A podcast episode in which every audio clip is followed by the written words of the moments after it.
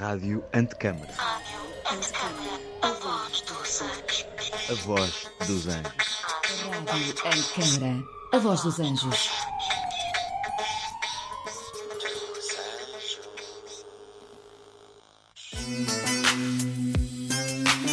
The year was 450 before Christ. The young Socrates of Athens did an internship at the famed Eupalinus architecture office in Anjos, Lisbon. During this year, the to be philosopher dedicated his free time to the broad question of the education of an architect, starting with what must the architect learn? In doing so, he came to develop his Socratic method, decomposing a broad question into a series of subsequent questions.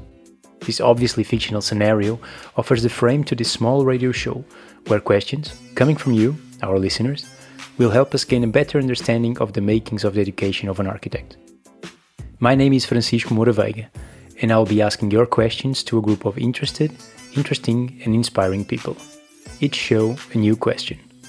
Welcome to When Socrates Was an Architect. The questions! The questions! The questions! The questions! Boa tarde, bem-vindos à terceira aula de When Socrates Was an Architect, nesta edição da Rádio Antecâmara, na nossa residência no CCB. Hoje, depois de duas aulas de abertura com Joaquim Moreno e Ricardo Gomes, temos aula de encerramento, com um formato específico, com Manel Ás Mateus e Ricardo Carvalho. O formato para hoje será o da palestra, uma discussão entre três, mais dois do que três, acerca da Escola de Arquitetura em Portugal. Obrigado, Manel. Obrigado, Ricardo, por estarem cá hoje. Bem-vindos. Obrigado nós. Obrigado. Então eu gostaria de começar esta aula com uma noção que eu vos darei para vocês expandirem sobre ela. Quando eu sentir que devo fazer perguntas, espicaçar a coisa, assim o farei. Se achar que não, deixo falar. Ok? Então, Ricardo, falavas antes de pertença. O que é pertença no ensino e arquitetura? É talvez para mim o sentimento primeiro que uma escola, pelo menos a partir do ponto de vista de quem ensina, como é o nosso caso, dos três, uma escola deve imprimir. Uh, deixarmos que os estudantes de arquitetura sintam que pertencem a um qualquer projeto que foi preparado para lhes dar uma formação com uma ideia de arquitetura. Como sabemos, há muitas possibilidades, muitas formas de chegar à arquitetura e, e evidentemente, muitas formas de a representar e de uh, desenhar também, mas uh, eu creio que, como eu vim e agora falando mais um, em nome próprio, como eu vim de uma escola nos anos 90 onde uh, existia uma espécie de deriva uh, onde poderia calhar acontecer um ótimo estúdio ou design studio de projeto, mas também o mais provável seria isso não acontecer. Quando me tornei professor, também relativamente jovem ainda, pensei que gostaria sempre de uh, dar aos, aos meus alunos o sentimento de que o que estávamos ali a fazer juntos era uh, algo onde todos teríamos que nos rever. E, portanto, eu não acredito nada numa hierarquia na, nos chamados uh, ateliês de projeto. Acredito numa ideia de que partimos todos numa mesma condição, Uh, uma condição evidentemente aberta ao erro e à, e à, descoberta e que vamos, nesse processo de projeto, descobrir coisas, evidentemente temos níveis de maturidade distintos, portanto vamos descobrir coisas uh, que lemos de modos distintos, mas esse processo de descoberta é coletivo e não uh, exclusivamente dos alunos. Isso para mim é o sentimento de pertença, é que estamos todos a fazer uma caminhada que dura um semestre, por norma, mas é uma caminhada em relação à qual o grau zero é comum. Portanto, eu não sinto que estou em vantagem, pelo contrário, eu até sinto que no início de cada semestre penso sempre o que é que eu vou, uh, através destas 25 pessoas, o que é que eu vou conseguir descobrir da minha relação com a disciplina, com o território, com a tipologia, com a forma, uh, enfim, uh, e com muitas outras coisas que podemos aqui discutir. É nesse sentido que, que eu refiro a pertença. Eu penso que isto, estou totalmente de acordo com isto que o Ricardo acaba de dizer. Eu diria mesmo que nós não se ensina, aprende-se, é? Esta ideia, que é uma ideia poderosa, é? Que nós, no fundo, estamos a aprender coletivamente. E eu acho que o trabalho numa, no, no ensino de arquitetura não é muito diferente do trabalho de um ateliê. Uh, talvez a maior diferença seja que a decisão final num, num, no ensino é do aluno, é? a decisão acaba por ser final num projeto, no desenvolvimento de um projeto que fazemos partilhando uma investigação que estamos a fazer conjuntamente, acaba por ser do aluno. Quando estamos a trabalhar em ateliê, também há uma partilha entre todos e digamos que a responsabilidade da decisão final acaba por ser do líder do ateliê, digamos assim, porque tem que se responsabilizar por uma pela decisão. Não quer dizer que, que seja ele que tenha sequer chegado ao, ao, ao, projeto, da mesma maneira que muitas vezes com os alunos é essa ideia de descobrir conjuntamente que é que é que é que é interessante. E o que é interessante é procurar que esse processo demonstre essa possibilidade de riqueza da, da aprendizagem. A arquitetura tem, tem esse lado, eh, na verdade, um pouco eh, perverso, é que nós estamos a, aprender, a, ensinar coisas que toda a gente sabe. Não, é? não se ensina a alguém com 20 anos o que é uma porta, o que é uma janela, ele sabe o que é uma porta, ele sabe o que é uma janela. E nós, quando perversamente lhes ensinamos o que é as várias janelas que vêm nos cardápios, estamos a limitá-las as suas experiências como ser humano da relação com a janela, com a relação com a porta. Portanto, é muito importante no nosso ensino ensinarmos a pessoa a usar-se para usar a sua experiência, usar-se para uh, propor arquitetura. Essa ideia de se criar a ele próprio como um, um autor ou um pensador na arquitetura. Muito engraçado que eu há muitos anos num encontro em, em São Paulo com o Palmeiras da Rocha e o Senosi, portanto isto há muitos anos, é, refletia-se um pouco sobre esta ideia de que é, os trabalhos dos nossos alunos do primeiro ano são melhores que os nossos alunos do quinto ano, que é uma coisa completamente perversa.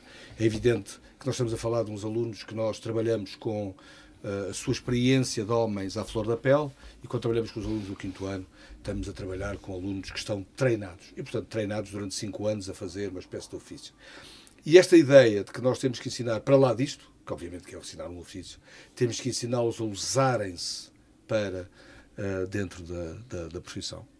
Na verdade, é a dificuldade do ensino e a necessidade e a dificuldade da arquitetura. Não é, não é diferente.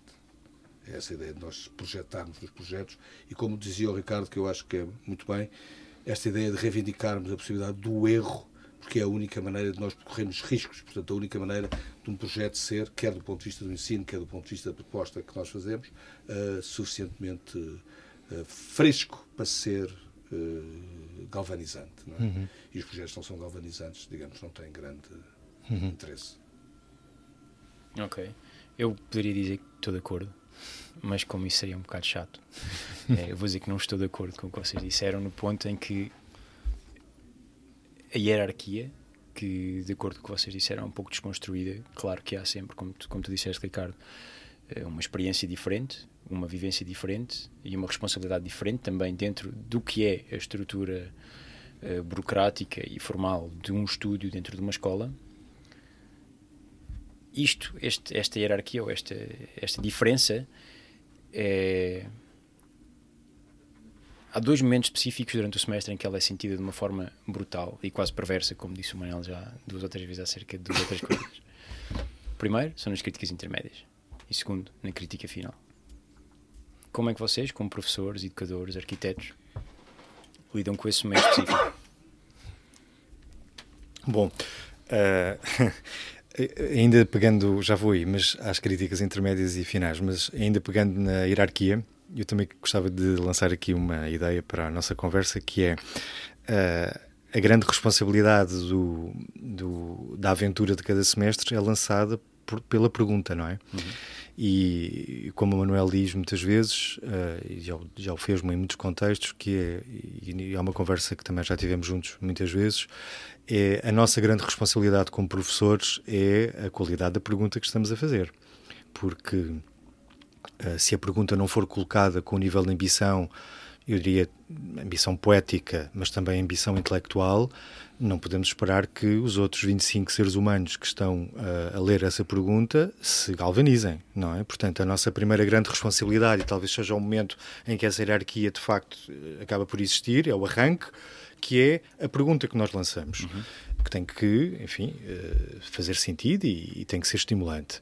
Podemos voltar a isto, acho que pode ser interessante. Nas críticas intermédias e finais, eu creio que todos, nas várias escolas onde onde ensinamos ou ensinamos, uh, temos o mesmo método que é pessoas exteriores uh, ao processo que vão uh, como convidados.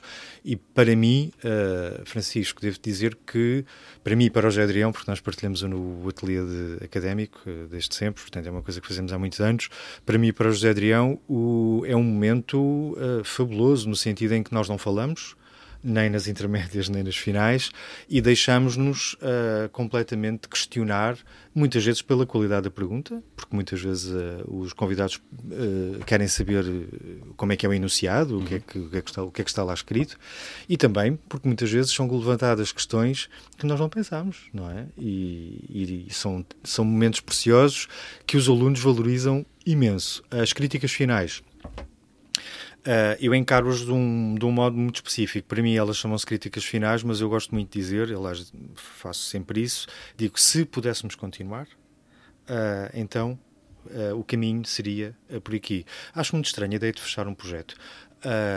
na academia, seguramente, mas também na vida.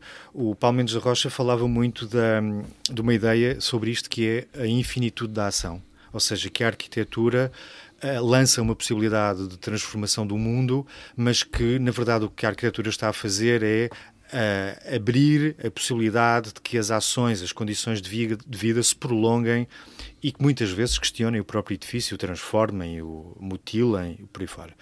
E, e, portanto, eu vejo muitas críticas finais como uh, uma ideia de infinitude da ação, que é o que é que poderíamos fazer se tivéssemos mais tempo. Uhum e os nossos convidados são estimulados a, a, a, fazerem isso também, ou seja, nós pedimos para que as críticas não sejam alguma coisa que marque um fim, é a única, o único pedido que fazemos é, uh, dizer se pudéssemos continuar, então por onde é que iríamos? Uhum. Pois, eu também acho que há aqui dois temas. Né? O problema da hierarquia, eu, eu acho que é um tema que não é muito uh, relevante, não é? Eu acho que cada vez mais nós estamos a falar de partilha e falamos de partilha e falamos de investigação. E a mim o que me interessa também é trabalhar no domínio da dificuldade, não é? Eu gosto, gosto de trabalhar no domínio da dificuldade, quer no escritório, quer no, no, no, nas aulas. E o domínio da dificuldade é, é, é ir à procura de métodos de, de, de, de investigação que nos custem. Por exemplo, agora, atualmente, o que fazemos é escrevemos muito não é? Portanto, representamos escrevendo, que é um método que obviamente também me custa imenso, mas normalmente também custa aos alunos, não é? Mas é um método que nos faz, no fundo, de uma situação de conforto e põe-nos nesta, nesta na espécie de instabilidade uhum. que eu acho que é profundamente uh, criativa. Mas eu não acho que haja um sentido de hierarquia, mesmo direito no sentido da decisão. Uh, são os alunos que têm, digamos, uma última palavra. E acho que a hierarquia é dada pelo valor do projeto. O projeto é que comanda, não é? Os projetos não são. Os projetos têm, a partir de um momento, uma grande autonomia e, portanto, é o próprio valor do projeto que determina o que é que é o projeto. Não é. Penso que nem o autor às vezes controla totalmente o processo. Não é? A viagem às vezes conduz-nos e faz-nos variar. Mas a mim interessa-me esta ideia de conduzir por pedras que não são simples. Não, é? não gosto de caminhos uh, simples. Depois acho que há este lado das críticas. As críticas não variam muito das intermédias às finais. Qual é a variação em relação aos dias normais? É que há uh, gente que vem de fora. Eu, como o Ricardo, gosto muito de ouvir as pessoas de fora. Normalmente falo pouco. E, e aliás, como o meu irmão Francisco, não é? com, com quem estamos juntos, no caso aqui, por exemplo, em Mendrísio.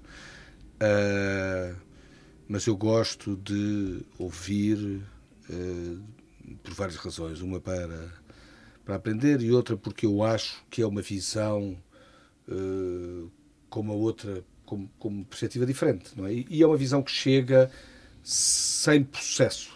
Não é? Portanto, chega fresco, sem processo, uhum. sem fazer uhum. parte do processo. E os o valor dos projetos é evidente não se pode ancorar o processo. Uh, um projeto vale por si, independentemente de qualquer processo. Uhum. É? E, portanto, é muito interessante quando nós chegamos e dizemos, independentemente de qualquer processo, este é o uhum. que discutimos. E eu acho que as críticas são um momento até, eu acho, muito rico para, para os estudantes. E cada vez mais eu penso que há uma certa uh, gosto por estes dias.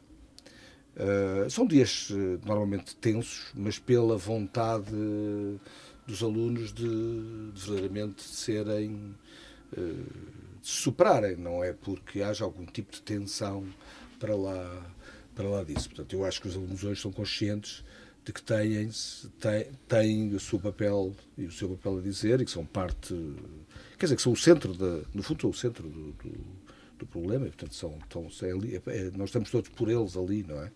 Portanto, acho que é uma coisa mais calma. Mas também há uma coisa interessante nas críticas que é, à força de ter que explicar em público, ah, compreende-se melhor. E eu valorizo muito a ideia das apresentações ah, claro. de projeto. Ah, aliás, o José Adrião e eu fazemos uma coisa interessante que é, no início, eles têm que ler ah, o que escreveram, enfim, três parágrafos, ah, mas têm que ler para todos, porque à força de lermos o que escrevemos, à força de termos que explicar qualquer coisa, para nós próprios ah, gera-se uma maturidade e uma segurança que muitas vezes, se não o fizermos ah, em público, ah, não acontece. Mas isso acontece nos projetos também. Exato, Eh, exato. Lembro-me em miúdo de fazer apresentações de projetos que estavam ali em dúvida para, em público, ter que os apresentar e, portanto, perceber qual é o caminho que o projeto Uhum. Tem. Aliás, infelizmente não tenho feito muito ultimamente, porque é um, é um método ótimo, não é? A pessoa ser obrigada a expor-se eh, obriga-nos sempre, a, a- de alguma maneira, a temos que pensar e articular uma forma de comunicação. E, portanto, temos que ganhar uma clareza que ajuda imenso no projeto. E, e os e o processo com os alunos é o mesmo, digamos. Aliás, eu não vejo. Eu confesso que acho que se ensina da mesma maneira que se trabalha. Portanto, não, nunca encontrei assim uma diferença com esta ressalva, não é? Que da responsabilidade final ser dos alunos ou ser nossa, eh, consoante o território em que tivermos. Mas não vejo. Mas acho que esta ideia que o Ricardo estava a dar, que é muito bonita, que é esta ideia de que a pessoa ser obrigada a, a construir um discurso, obriga, na verdade, a montar eh, o montar o projeto, não é? E, portanto, e muitas vezes a remontá-lo. E, portanto, muitas vezes a fazê-lo evoluir com uma certa celeridade, porque, na verdade, tem, remontou o problema e então rapidamente o reacerta como um todo, não é? Uh, a Beatriz Colomina uh, teve uma exposição uh, que andou pelo mundo e que teve aqui na, na Trienal de Arquitetura, já não me lembro quando, mas já foi há uns anos largos, e essa exposição era só sobre enunciados de, da cadeira de projeto. Uh, desde os anos 70, 60, 70 até hoje, de várias escolas, América Latina, América do Norte e, claro, Europa. E a partir daí chamava-se Pedagogias Radicais e Radical Pedagogies Sim, sim. e uh, a partir daí uh, quem tivesse interesse na exposição eu tirei os enunciados todos e levei-os para casa ainda os tenho uh, era possível ver as inquietações de cada contexto com- coisas completamente específicas. Os, os professores de Buenos Aires e de Santiago do Chile estavam a fazer perguntas completamente diferentes da JC de Harvard ou de, ou de Princeton claro, ou da ETH Sim, sim. portanto a pergunta é fundamental Ok, claro. Mas eu, eu, não querendo fugir a isso e querendo voltar um pouco atrás, eh, nós temos estado em discussões eh, demoradas e abertas na ETH com os nossos alunos acerca de quais é são as expectativas que eles têm em relação, primeiro, à instituição, ou seja, à figura da instituição, depois ao estúdio e depois ao professor. E o que nós percebemos é que há uma, há uma postura quase mercantil, em que a escola, a escola é escolhida de acordo com uma certa etiqueta que eles querem ter depois de acabarem a escola. Eh, o estúdio é escolhido de acordo com a mesma lógica e o professor de acordo com a lógica, mas como uma pessoa, ou seja, não é a figura do professor, é o arquiteto tal que vai dar depois um, um carimbo de aprovação ou não aprovação a um determinado trabalho. Como é que vocês se posicionam em relação a esta expectativa dos alunos? É uma coisa que vocês sentem cá também em Portugal ou é uma coisa que vos passa um pouco ao lado? Porque isto, isto altera muito tudo o que nós temos a discutir até agora. Posso responder. Um, eu acho que o que tu acabaste de escrever, Francisco, não se passará só na ETH, eu acho que é um sentimento global, no sentido em que a nossa disciplina foi um, invadida por muitas uh, formas de estar que mimetizam a cultura pop, não é? A ideia de sucesso, a ideia de exposição mediática, Uh, e, enfim, os arquitetos são premiáveis a isso, aos estudantes de arquitetura, como outros seres humanos quaisquer. Mas sim, claro que uh, o que eu posso dizer é que eu também tive a sorte de ter experiências com professores em vários sítios do mundo. Eu posso dizer que uh, os alunos, muitas vezes, os estudantes de arquitetura, estão à procura de uma fortíssima ideia autoral desde muito cedo E talvez isso tenha um lado bom, que é o lado da ambição e o lado de extremar uma qualquer posição na nossa disciplina, tem um lado mau que é uh, a perda de consciência de que aquilo que nós fazemos é evidentemente um fenómeno coletivo e essa é a minha grande convicção. Eu creio que a arquitetura uh, existe para uh, transformar a realidade nas suas diversas faces e, e essa ideia de que podemos todos ambicionar gerar artefactos que vão ser uh, percebidos como peças artísticas pode ser muito perversa, porque isso não vai acontecer com todos, evidentemente. Uh, isso acontecer com 1% será muito. E por outro lado, é, seria muito mais necessário uma capacidade de gerar estratégias em que as pessoas conseguissem refletir bem sobre, enfim, construção, espaço público, construção entendida como tectónica, espaço público, uh, programa, que é uma coisa que me interessa muito, que ficou nas mãos dos burocratas há décadas e é uma coisa de que eu gosto imenso. Portanto, para responder mais diretamente, um, as escolas de arquitetura estão muito reféns de, de, de sentimentos de, ligados à cultura popular, da fama, da celebridade, mas como em tudo, são ciclos. Depois outro ciclo virá uh, e far-se-á uma revolução qualquer e de repente tudo isso será visto como anacrónico e outro momento começará, como sempre aconteceu. Sim, eu também estou totalmente de acordo com o Ricardo. Eu acho que é evidente que nós estamos num, num momento que é assim na vida, e, portanto, é assim nas escolas de arquitetura. Exato. Não é porque as escolas de arquitetura têm alguma coisa de particular. É assim, a vida é assim. A vida uhum. é uma vida de mediatização, desde um gesto mais simples ao gesto mais complexo. E, portanto, essa mediatização, no fundo, depois transmite-se, de alguma maneira, para, para muitas das atividades que, que toda a gente tem e, portanto, que os alunos têm. Não, não é uma coisa mais complexa que isto. Depois, eu acho é que os alunos ganham uma consciência no tempo que, que os faz crescer. Eu acho que não Acho que isso é um princípio uh, genérico, mas na verdade os bons, os alunos interessados, uh, são sempre aqueles que depois constroem, uh, andam à procura das ferramentas que os ajudam a crescer e a construir referenciais que lhes permitam pensar por eles próprios ou caminhar por eles próprios. Portanto, acho que isso é um fenómeno normal. É um, é um fenómeno também que nós temos que perceber num contexto eh, global da nossa, da nossa sociedade. Não é? Nós não podemos imaginar uh, que a cultura é uma, um, digamos, um produto uh, que se vai espalhar uniformemente por toda a população, ou pelo menos as culturas mais eruditas, e portanto haverá sempre estratos diferentes desta compreensão. Mas eu acho que os alunos estão perfeitamente capacitados de que há coisas que eles na prática percebem que o mundo os conduz, não é? Que eles na prática têm que encontrar uh, nexos e nomes e famas e e depois sabem também que há uma outra fase em que eles vão munir de coisas para para para eles próprios. Eu acho que também temos que ser justos com com os alunos. Os alunos são hoje melhores do que alguma vez foram.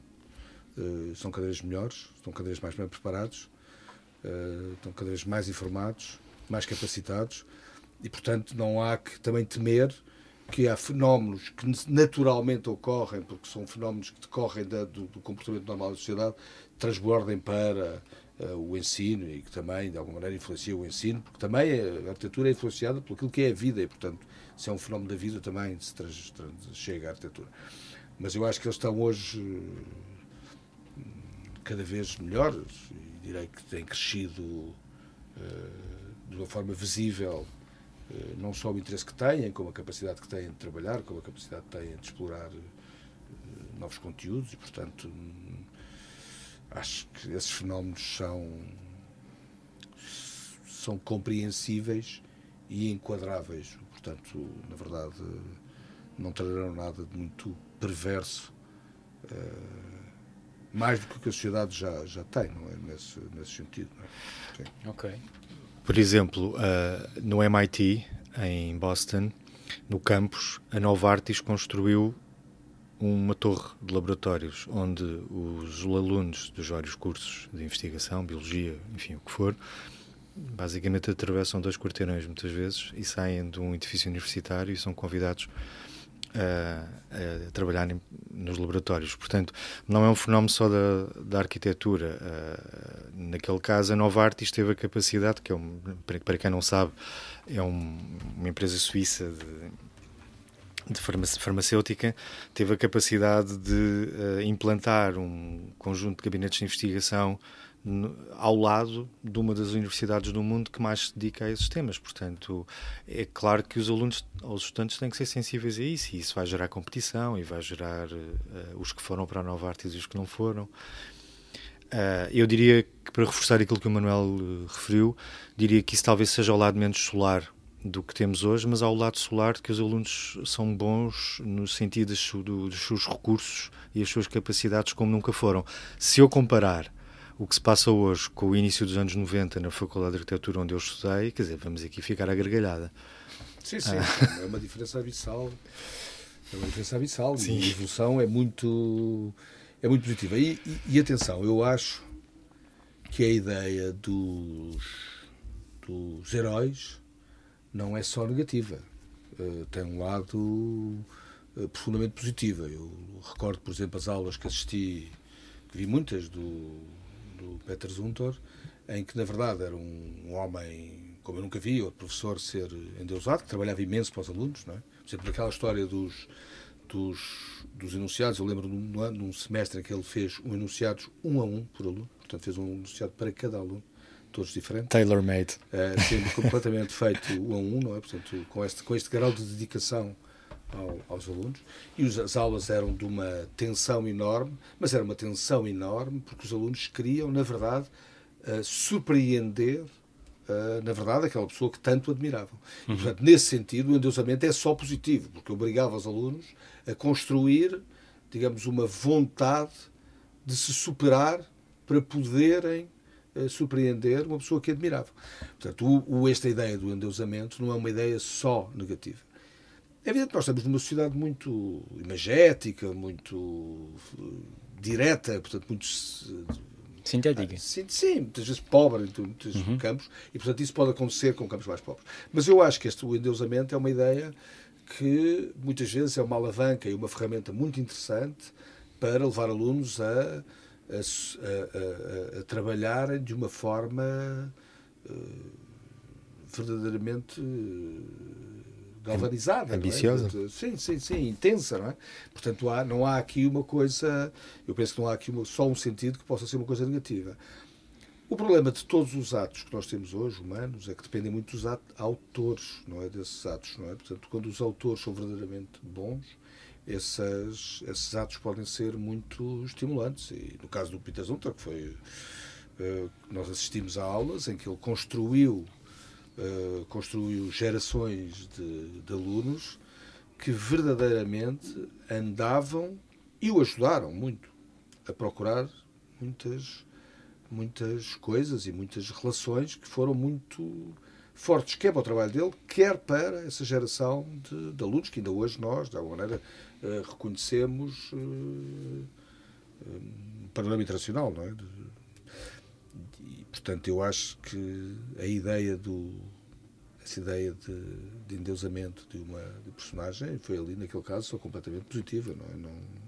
E muitas vezes resulta daí uma hum, capacidade de utilizar uma metodologia de trabalho que, uh, noutros contextos, vai, vai ter resultados surpreendentes. Ou seja, não é provável que a metodologia do Zuntor, em, que ele utiliza na, em, na Suíça, seja fácil de ser utilizada noutros contextos fora da Europa, mas provavelmente os alunos que ele teve, que vieram da Colômbia, por exemplo, que é um sítio com que Mendrisio tinha sim, sim. Uh, algumas relações, ou Argentina, um, ehm, será muito interessante pensarmos o que é que os antigos alunos do Zunter vão fazer na América do Sul com a metodologia que uh, aprenderam com este arquiteto suíço. E isso dá para nós uh, um dia podermos ser surpreendidos com, a, com o cruzamento de coisas inesperadas. Uhum. E eu acho que esse é o lado solar da, da, da, de, de sermos alunos de alguém cujo trabalho admiramos muitíssimo, mesmo que possamos ficar desiludidos com o ser humano.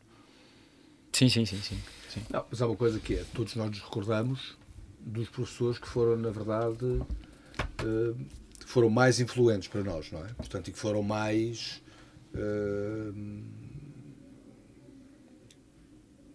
na verdade, que nós mais próximos nos sentimos, não é? Eh, e, enfim, eu acho que isso é evidente que o contexto internacional fornece muitas eh, figuras eh, de referência, o contexto nacional fornecerá menos, não é? Porque, aliás, porque os nossos arquitetos mais eh, mais heróis não, não ensinam há muito tempo, não é? Portanto, não, não, não temos esse, esse contexto. Mas, digamos que, na verdade, no contexto internacional, isso acontece muito, não é? Esta ideia de que as figuras e que os alunos possam procurar essas figuras. Eu acho que é uma responsabilidade para quem ensina, não é? Perceber o que é que isso quer dizer, é? O que é que quer dizer ser essa figura e de que maneira que essa figura está ao, ao serviço dos alunos, não é? Eh, verdadeiramente ao serviço dos alunos. É uma responsabilidade muito grande do, do ensinante, mas eu acho que quando é feita de uma forma positiva é uma ferramenta é uma ferramenta hum, é uma ferramenta poderosa de, de- para, para, para o ensino, porque na verdade são aquelas são aqueles confrontos em que o aluno se, se quis superar na discussão que ficarão verdadeiramente na memória do aluno para para um tempo para um tempo eh, futuro. E portanto não há nada negativo nisso não só há de positivo e, e, aliás nós sentimos isso que os alunos hoje porque têm a capacidade de dialogar com muito mais arquitetos, não necessariamente dialogar com eles na presença, não é? Mas porque podem dialogar com os arquitetos através do, Trabalho deles, dos trabalhos deles, Sim, é? sim. Eu, quando me perguntavam, mas tu discutes muito o trabalho com o CIS, eu disse, sim, discuto tanto como discuto com o Borromini, não é? Eu lá conheci o CISA, falar-lhe, dizer como está a mestre, não quer dizer que discuta arquitetura com ele, com certeza que ele não teria não estaria nem aí para isso, não é? Mas, portanto, discuto tanto com o CISA como discuto com o Borromini, discuto através do trabalho dele. Só que os alunos hoje têm uma capacidade de chegar ao trabalho das pessoas completamente diferente do que havia noutros tempos. Portanto, eles, na verdade, discutem com muitos arquitetos e, portanto, constroem referenciais muito eh, mais interessantes. E não, não é necessariamente construir os referenciais através dessa relação muito direta que é falar. Os que têm a possibilidade, com certeza. Não acho que seja. Eu nem nunca achei que seja, fosse eh, esse o caminho mais interessante. Eu acho que nós falamos muito com, com as pessoas de que admiramos, eh, independentemente de as encontrarmos, não é? Eh, e muitas vezes temos diálogos muito ricos com obras de arquitetos com quem não, não falamos, porque os arquitetos com que nós falamos são muito poucos, não é? Na verdade, se nós olharmos, para já têm que estar vivos, não é? Que é logo uma, uma condição a partir que acontece a poucos no panorama dos arquitetos que nós gostamos, não é? E depois têm que estar aqui, que também acontece ainda menos, portanto, acabam por ser poucos. Claro que é sempre uma coisa rica, não é? Encontrar os arquitetos, discuti-los, discutir com eles. eh, mas eu acho que é dessa, esta informação que hoje as pessoas têm é, na verdade, o verdadeiro diálogo que os alunos estabelecem. E, esse- e eles têm, têm essa capacidade, e eu acho que aí é que está uma maior riqueza. Eu acho agora que, num aspecto, há um aspecto que eu gostava de relevar, que é os alunos portugueses. Os alunos portugueses são estes que têm que fazer isto mais do que ninguém. São os alunos que partem de escolas que não têm grandes meios, é? como as escolas portuguesas não têm. São alunos que partem de escolas cuja capacidade de atração é limitada geograficamente e, portanto, são alunos que estão muito treinados a, na verdade, superarem-se na sua, na sua investigação. E isso cria, normalmente, uma camada de jovens arquitetos em Portugal, que existe, muito boa. Portanto, os nossos alunos treinados em escolas muitas vezes piores que escolas internacionais, objetivamente piores, acabam por acabar um curso e ser entre os melhores que eu alguma vez eh, conheci, os mais bem treinados que conheci. E eu acho que isto tem a ver com a dificuldade e a necessidade de encontrar pontos por eles mesmos e não terem a vida demasiado facilitada como nas escolas mais eh, ricas do planeta, onde as coisas acontecem eh, com uma certa facilidade, onde a facilidade é maior em encontrar nichos de, de, de conforto. Não é? E eu acho que isso é uma coisa interessante dos nossos, quer dos nossos alunos, quer dos nossos jovens arquitetos, que na verdade constituem um panorama verdadeiramente extraordinário. não é? Concordo totalmente. Sério? Eu, como nós os três, sem dúvida, o que há menos tempo saiu de uma escola de arquitetura em Portugal, a impressão que eu tive quando cheguei lá fora, depois de estar cá, foi que tinha sido servido um prato muito frio. É? Muito, muito mal. Frio. muito frio. Não, não, não me senti minimamente preparado. Claro que há- o que tu dizes talvez faça sentido, a necessidade de superar e uma pessoa vai lá para fora e tem uma certa reputação já como jovem arquiteto português, ou seja, vai trabalhar bem, é um bom trabalhador. Agora, necessariamente, se isso é um bom arquiteto, não, não, Não, mas é um tipo preparado para, para essa luta. Tu vais lá para fora e matas-te para conseguir ficar a dar aulas na ETH e matas-te para conseguir vir a fazer um doutoramento lá e matas para vir a ser o tipo que, na verdade, no ateliê eh, te ganha rapidamente responsabilidades. E isso quer dizer que tu partiste do mundo de dificuldades. Tu não sais às 5 porque a tua vida está garantida e o teu eh, processo é mais ou menos um processo progressivo. Essa cultura da dificuldade, que é uma cultura que na verdade sempre fez os grandes arquitetos, eh, a nossa dificuldade é uma arma, a gente pode dizer que é uma arma triste, mas é uma arma que nós temos. não é? Tu quando vais lá para fora e na verdade percebeste que através do teu trabalho conseguiste vencer uma data de barreiras que nem sequer estavas à espera, isso é o prato frio que te serviram. Mas tem esse lado positivo. É que te obrigou a tu construires a tua própria, o teu próprio referencial.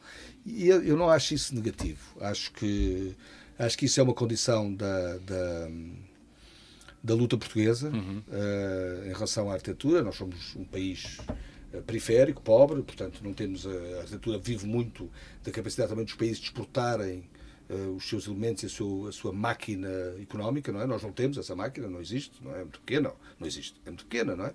E portanto os, os arquitetos portugueses são muito eh, lutadores eh, solitários, como são os jovens portugueses. E eu acho que o que aconteceu, o que está a acontecer hoje é que eh, gerações cada vez mais novas são cada vez melhores eh, a entrar no mundo. E isso tem a ver, por um lado, com essa dificuldade, por outro lado, com essa sensação de necessidade de se superarem para serem iguais no mundo, eh, partindo muitas vezes de condições que são mais difíceis.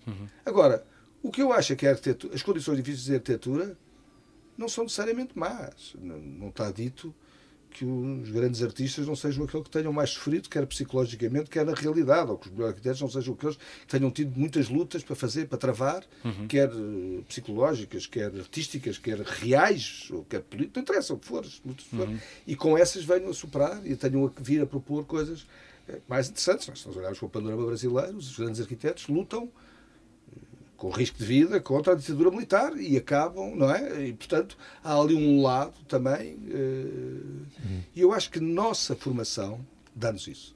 Sim, mas essa, essa, essa figura do herói é, é quase um pouco isso, não?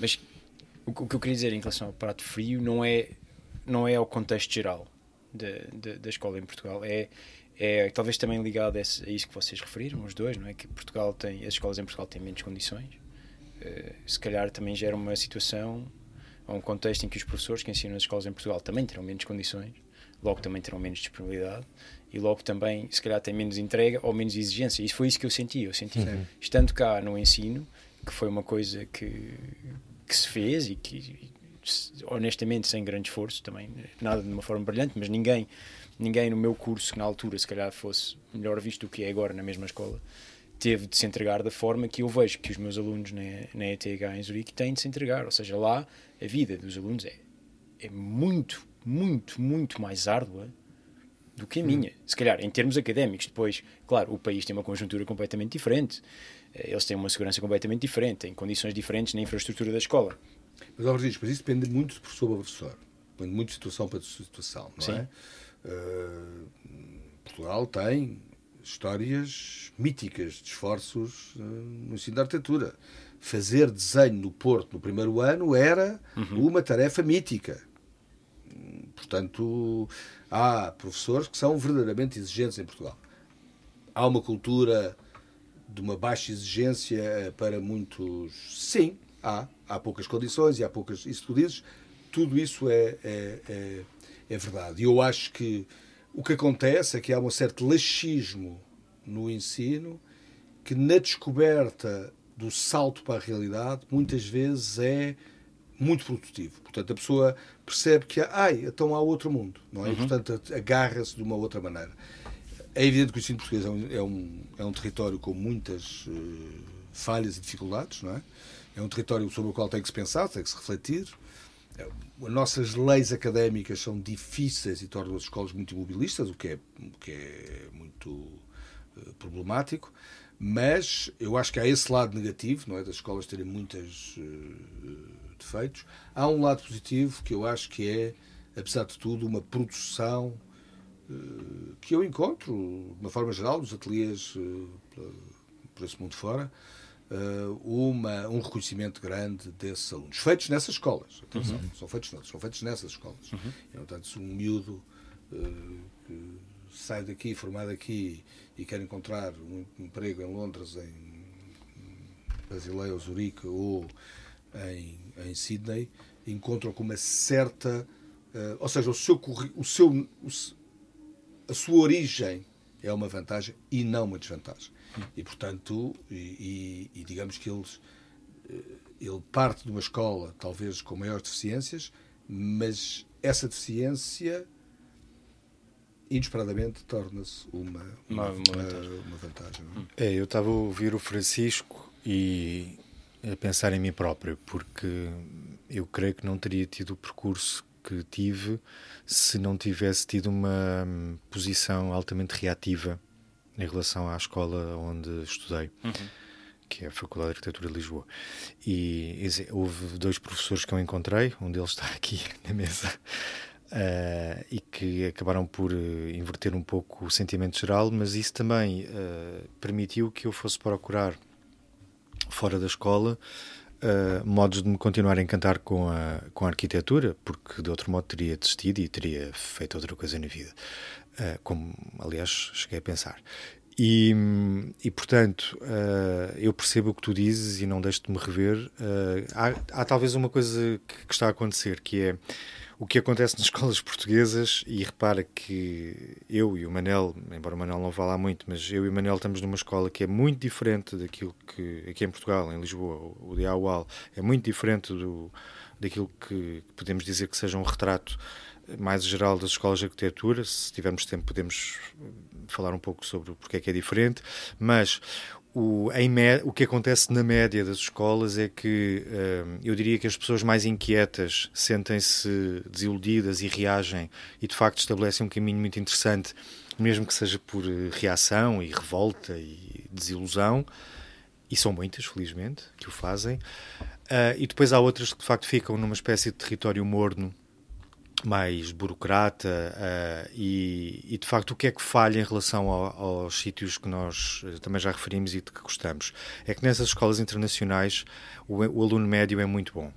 Uh, aquilo que fica no meio é maior o número e é muito bom. E eu acho que aqui em Portugal o que acontece é que quando nós dizemos que os estudantes de, de arquitetura são ótimos hoje muito melhores do que foram eu acho que são porque os melhores entre os melhores são muitos e são muito bons Uh, e, portanto, o aluno médio, se calhar, é, é, menos interessante do que um aluno da ETH ou de Mendrisio ou, enfim, de outra escola que nós possamos achar interessante. Uh, mas uh, com, este, com esta coisa de desilusão e de reação, há um grupo de pessoas que vai para a frente, e aqui estamos nós, contigo, a falar sobre isso, num, num programa público Uhum. Todos na mesma escola, no caso. Sim, Exato. Todos, todos formados na mesma escola. E, exatamente, e exatamente. todos formados na mesma escola. Portanto, uh, é uma reflexão que podemos fazer, que é uh, também pela negativa acontecem coisas boas, como o Manuel estava a dizer. Não, e eu acho que, que isso se sente no, no, no panorama da arquitetura uh, portuguesa, não é? Nós, este caldo difícil que Lisboa foi, não estou a falar de agora, estou a falar de historicamente, não é? Um caldo difícil que começou nos anos, nos anos 90, ou, sim, nos anos 80. Começou nos anos 80. Uh, eh, não deixou de vir a produzir uma geração mais nova muito interessante. E as gerações uh, hoje em dia, uh, eu acho que são até tão mais surpreendentes quanto mais novas são, não é? Hum. Que é uma coisa interessante na, na, na arquitetura portuguesa. E é neste lugar, com maiores dificuldades, que, que ela se cria com maior intensidade. Portanto, eu acho que há aqui um lado também sobre o qual é preciso eh, pensar e refletir. Não é, não é por acaso que isto, eh, que isto se dá e também é muito um lugar em que, estas, em que as fragilidades deixam espaço a uma, a uma procura e uma inquietação que vai encontrar identidades diferenciadas, não é? Sim, sim. E isto é muito rico, é? Porque cria umas novas gerações, não tão umas gerações alinhadas, mas sim umas gerações inquietas e diferenciadas e, em- e em procura constante. E isso, na verdade, é o que nos interessa da arquitetura, é que seja uma procura constante e, e não uma espécie de como- comodismo, seja ele mais ou menos eh, aceite. Sim, sim, exato, mas era exatamente esse o meu ponto, não é? Como é que se escapa esse, esse tipo de comodismo e agora tentando fugir de uma análise qualitativa do que é a escola aqui ou não, mais pensando numa coisa que tu disseste, numa noção que tu levantaste há pouco, foi a da responsabilidade. É? Nós começámos isto com a, da- com a pertença, se calhar agora lançava a noção de responsabilidade do professor, do aluno, da escola para discussão. E eu penso que eu- estou de acordo contigo, porque já foi explicado aqui por, por nós os três, já demos exemplos de como um, um meio eh, adverso pode gerar eh, uma situação positiva para a vida de uma pessoa, de várias pessoas, ou até de uma disciplina. Eh, mas de qualquer das formas, isso não deve ser justificação para a aceitação de uma zona de conforto Para a mediocridade. Exatamente, exatamente, não é? É um- pouco isso. E se calhar é relativamente fácil fazer agora o salto para se pensar quais é que são as, quais é que são as responsabilidades de quem, neste contexto de uma escola de arquitetura, do, da responsabilidade no aprender e no ensinar da arquitetura. Eu, eu diria uma coisa simples, não é? Ah, nós, nós só podemos ensinar, e, e é uma coisa que eu, talvez a coisa que eu mais gosto no ensino, eu, eu ensinei sempre. Ah, ensinei sempre. É uma coisa que comecei a ensinar, tinha não sei, 22 ou 23 anos, e ensinei sempre. Nunca, nunca, nunca fiz nenhum intervalo no, no ensino. É das poucas coisas que eu nunca fiz nenhum, nenhum intervalo. E adoro ensinar, adoro ensinar, acho que aprendo imenso a ensinar e, portanto, nunca deixarei, enquanto puder, não é? Nunca deixarei de, de, de, de- de ensinar. Mas eu acho eh, que eh, ensinar é uma, eh, é uma enorme responsabilidade, porque se nós só ganhamos o que damos, é? nós recebemos o que oferecemos. Uma pessoa que não ofereça nada não, não ganha nada do ensino. A pessoa que ofereça tudo ganha tudo o ensino. E, portanto, é um dos negócios mais justos que eu vi até hoje. Nós retiramos dos alunos tudo aquilo que lhes damos e não retiramos aquilo que não damos. Aliás, nós sentimos isso eh, quando uma vez viajamos para dar aulas muito longe, sei lá, mudando de continente, ou seja lá o que for, e estamos, damos uma aula eh, meio mortos, a fraca, a fraca fraco valor dessa mesma, da mesma aula. Portanto, nós temos que perceber que isto é esta nossa grande responsabilidade, é ganhar porque, porque damos, ganhamos porque oferecemos. E essa, para mim, é a grande lição que nós podemos tirar do ensino da arquitetura. É uma coisa completamente justa. Uh, nós, os alunos dão-nos aquilo que nós lhes damos uh, e o que é importante é dar muito para uh, receber muito, porque é esse o negócio, digamos, lucrativo para, para, para todos. É, um, é perfeitamente para mim sempre foi verdadeiramente claro desde o princípio que era esse o, o que é esse o, o, negócio que nós temos com, com, com o ensino. Mas acho que é uma coisa de uma enorme responsabilidade. Ensinar é uma coisa de uma enorme responsabilidade. Aliás, é uma, das profissões mais. Ensinar, não necessariamente na faculdade, ensinar, seja o que for, é das profissões mais nobres que existem e, das, é muitas vezes das mais, mais maltratadas, mas das, das, mais nobres que existem e das mais importantes que existem. E, mas para mim, sempre com este sentido, que é aquilo que nós sabemos dos professores, é que aqueles que nos deram muito, nós ainda hoje, como homenagem, lhes, lhes damos muito. E os outros é o contrário, não é? Completamente. Eu acho que é isso que retiramos da, das memórias que temos do, das pessoas que nos marcaram, é a entrega. E, e, eu acho que também é isso que muitas vezes os alunos veem como, quando dizem, ah, fazer aquele ateliê é difícil. Porquê? Porque a entrega é imensa, de quem está a coordenar esse ateliê académico. Uh, e quando uma entrega é imensa, eu acho que tenho autoridade para dizer que eu próprio me entrego muito num, enfim, numa escola, quer dizer, nós estamos lá metade da semana, praticamente, é muito tempo da nossa vida. E, e é claro que queremos que a entrega seja espelhada. Uhum. E nesse sentido, sim, é difícil. É preciso que esse equilíbrio se mantenha, porque quando isso não se mantém, claramente os alunos têm que conversar connosco e, enfim, e depois temos que perceber se vale a pena continu continuarem ou não. Eu acho que a responsabilidade é isso, é o equilíbrio entre os dois níveis de entrega. Uhum. Uh, e normalmente corre bastante bem, porque Uh, eu acho que há poucas coisas mais emocionantes do que chegar ao fim de um semestre e ver um conjunto de trabalhos colocados numa parede e um conjunto de pessoas a falar sobre eles. É comovente. É, eu não posso deixar de concordar mais com o Manuel, que foi meu professor. Uh, acho que é, há aqui uma responsabilidade imensa também na própria disciplina, que é, há aqui um momento em que todos somos professores aqui, mas uh, a nossa disciplina uh, necessita em absoluto deste nível de inquietação do ensino superior. É impossível falar de arquitetura sem falarmos de, de, do ensino, até porque todos os grandes mestres, eu diria, todos não sei, mas quase todos passaram pelo ensino, uh, ou seja, também se entregaram a, esse, a, essa missão e, portanto, é uma espécie de coisa olímpica que temos que continuar, não é? Uhum. Então, mas é quase, como o Manuel disse, tu usaste uma palavra interessante, o negócio, não é? O negócio é quase um, quase um contrato social que se gera entre uhum. a entrega do professor e a entrega do aluno, que Sim. depois já leva a uma resposta que será geral, não é? Como nós começámos a conversa, foi quase uma. Um, vocês fizeram quase um manifesto de que um, ensinar um estúdio é embarcar numa numa numa pesquisa à procura de uma pergunta é. que é colocada, não é? E, uma, e, um, e, é um trabalho em conjunto. É. Mas é uma, há uma coisa muito importante para ensinar um aluno também é que ele não está a brincar. O aluno, não, quando está a fazer um projeto na, numa faculdade, não está a brincar e depois uhum. vai ter uma vida burocrática. Uhum. Ele está a fazer exatamente o mesmo que vai fazer a vida toda. Ele vai pensar sobre problemas. O trabalho do arquiteto é pensar, é refletir sobre questões. Aliás, a matéria da arquitetura são os problemas. Portanto, o que nós fazemos é digerir problemas. E o que nós temos que ensinar aos alunos é que eles não estão a fazer uma brincadeira que depois será retirada para depois irem fazer um trabalho burocrático, nós estamos a ensinar-lhes aquilo que é a profissão deles, que é uhum. pensar sobre questões, inquietarem sobre questões e, na verdade, a virem a propor uh, soluções partindo de uma matéria de construção que é o problema. É? Hum. E, e, e, isso é uma coisa muito importante de passar nas escolas, porque as escolas, reportando-me aos anos 80, aos anos 90, não é? havia um pouco esta ideia de que a escola é uma espécie de brincadeira e depois a profissão era uma coisa muito séria. Eu acho que é exatamente, eu nunca consegui encontrar nenhuma diferença, não é? Entre os, entre os, os trabalhos dos alunos e os trabalhos dos, do, da, da, faculdade. Aliás, fizemos uma coisa que, que eu gostei imenso de fazer, foi quando, numa das representações na Bienal de Veneza, já não me lembro em qual, nós fizemos aquela chamávamos de fenda, não é? Fenda, hum, bem, fenda uhum. aquela, assim, aquela luz de luz que vinha, vários espaços e várias especialidades.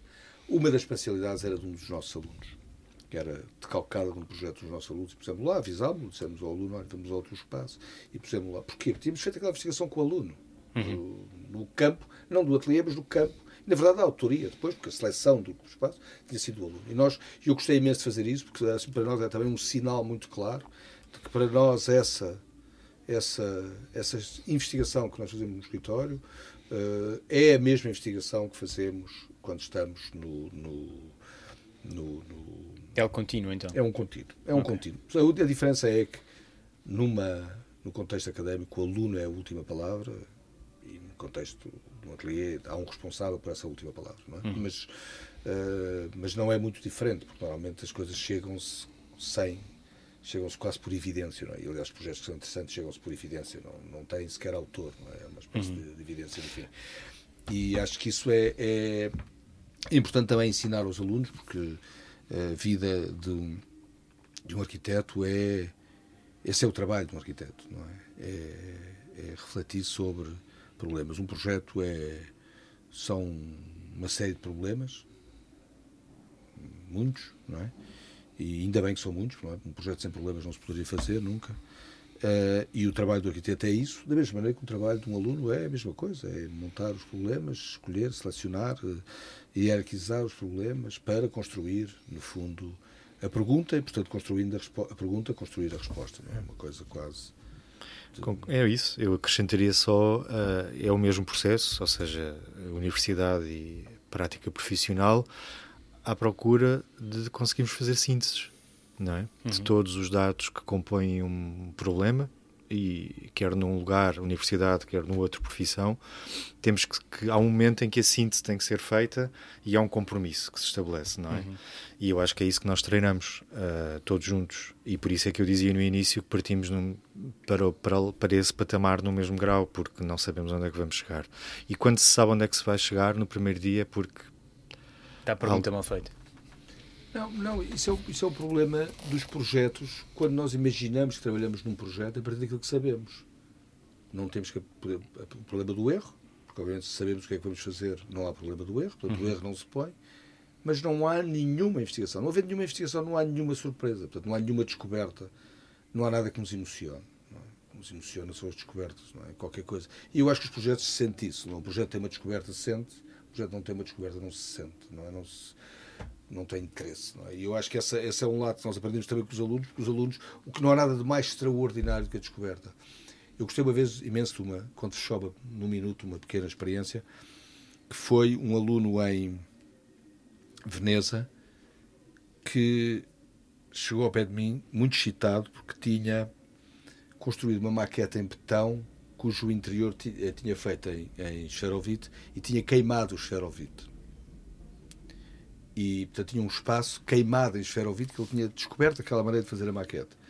E eu confesso que ao princípio pensei que ele estava a gozar comigo. Pois que aquilo era uma coisa que todos os meus alunos faziam, em Mendrisio, não é? Portanto, ao lado, toda a gente fazia e aquele tipo tinha feito aquilo como descoberta. Mas descobri uma coisa maravilhosa. É que ele tinha mesmo feito aquilo como descoberta e o valor daquele projeto era completamente diferente de um trabalho quase maquinal de representação de um, de um projeto. Ele verde- ele descobriu verdadeiramente qualquer coisa que necessitou para investigar uma especialidade. E aí eu percebi que esse valor da descoberta, não é? E fez aquilo, obviamente, pior do que fazem os alunos bem treinados na Academia Suíça, não é? Já com a tradição que vem do Zuntor, eh, que aliás encontramos na Capela Queimada, não é? Ah, que vem dessa tradição, não é? Que fazem de uma forma absolutamente brilhante e maquinal, mas muito mais maquinal. não é? E aqui esta descoberta para mim foi assim uma espécie, foi quase uma coisa emocionante. O aluno realmente descobriu uma coisa ah, e, e- e- descobriu uma especialidade. Ele, na verdade, ele estava encantado com a sua descoberta e, portanto, encantou-nos a todos com o seu, com o seu projeto. E esse lado da descoberta que eu acho que é o problema que nós não podemos perder, nem no ensino, nem, na. Bem, quer dizer, no ensino e a atitude para mim acabam sempre a mesma coisa, portanto, dizer uma coisa e outra é sempre um bocado. Ok, então acho que podemos fechar com, com esta noção de- da descoberta quase como objetivo máximo da prática do ensino e da prática da prática. É um belo final. Agradeço-vos muito Obrigado. por terem, Obrigado, terem vindo obrigado. cá e terem partilhado a vossa, a vossa vida connosco. Muito obrigado. Eh, então fecho esta semana, fecho a minha pequena residência no CCB. Obrigado Pedro Campos Costa pelo convite e pela, pelo palco. Obrigado mais uma vez Ricardo, obrigado mais uma vez Obrigado a Manuel. vocês. Obrigado. Ora, é E parabéns pela, pela rádio. Pela iniciativa, É, exatamente. é para ti, Pedro, Parabéns. não é para mim. Os e- Eh, fica o convite então para ouvirem eh, os episódios que estão no site, não só do When Socrates Was an Architect, mas todos os outros brilhantes podcasts. E muito obrigado. Um abraço a todos e um fantástico fim de semana. The year was 450 before Christ. The young Socrates of Athens did an internship at the famed Eupalinus architecture office in Anjos, Lisbon. During this year, the to be philosopher dedicated his free time to the broad question of the education of an architect, starting with what must the architect learn? In doing so, he came to develop his Socratic method, decomposing a broad question into a series of subsequent questions. This obviously fictional scenario offers the frame to this small radio show where questions, coming from you, our listeners, will help us gain a better understanding of the makings of the education of an architect. My name is Francisco Moura Veiga, and I'll be asking your questions to a group of interested, interesting, and inspiring people. Each show a new question. Welcome to When Socrates Was an Architect. The